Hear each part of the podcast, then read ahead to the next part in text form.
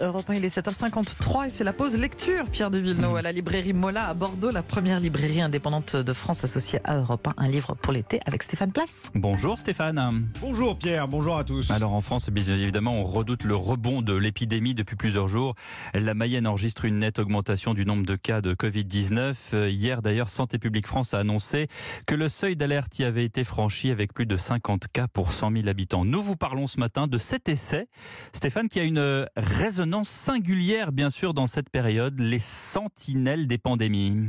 C'est un livre que l'actualité place sous les feux des projecteurs parce qu'aujourd'hui nous avons tous des interrogations sur les dispositifs d'alerte qui à l'échelle mondiale permettent de mieux appréhender les risques d'une pandémie. Et cette enquête qui nous emmène en Asie, de Taïwan à Singapour en passant par Hong Kong, détaille ces mécanismes de surveillance avec les chasseurs de virus, les observateurs de la vie animale, des oiseaux en particulier, et les relations indispensables avec les autorités de santé publique. Les sentinelles des pandémies, un document dont Pierre Coutel, libraire chez Mola, vous recommande la lecture. Ces pandémies, elles mettent en question le rapport entre les hommes et les animaux. Et donc lui, il s'est intéressé à ce qu'il appelle les sentinelles des pandémies, qui perçoivent très rapidement les signaux faibles, justement parce qu'elles sont proches des animaux, soit parce que ce sont des paysans, des chasseurs, etc. Essentiellement dans la zone de l'Asie du Sud-Est, essentiellement en Chine et à Hong Kong, et qui finalement comprennent très rapidement qu'il y a une transmission qui va se faire de l'animal à l'homme. Ça fait, on va dire, une quinzaine d'années que les grands scientifiques qui travaillent sur les pandémies savent que l'horizon, c'est l'advenue d'une pandémie. On savait qu'elle allait arriver, on ne savait pas quand, on ne savait pas comment, on ne savait pas par qui, mais l'idée c'est que forcément il fallait se préparer à l'arrivée d'une pandémie qui serait une pandémie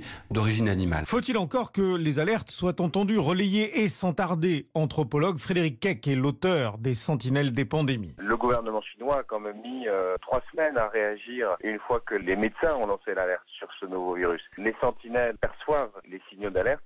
Contre, euh, les lanceurs d'alerte, euh, il faut qu'ils expriment ce signal dans l'espace public et souvent ils ne sont pas écoutés, notamment en Chine où il manque la liberté d'expression, la possibilité de porter l'alerte dans l'espace public. Celui qui lance l'alerte est toujours menacé de ne pas être écouté. Lire des virus sur des corps d'animaux, ça c'est incontestable. On voit que le virus est là. Par contre, dire que ce virus va être pandémique, c'est un pari. Et à chaque fois, celui qui fait ce pari prend un risque, le risque de ne pas être écouté. Bon, à Hong Kong ou à Taïwan ou à Singapour, on, fait confiance aux, scientifiques qui lancent l'alerte. En Chine, c'est plus difficile de leur faire confiance parce que toute la chaîne de transmission de l'information est assez euh, opaque. Alors cet ouvrage a été écrit avant la crise sanitaire actuelle, ce qui n'enlève rien à la pertinence du propos, d'autant que l'auteur a rédigé une postface sur les premières leçons du coronavirus de Wuhan.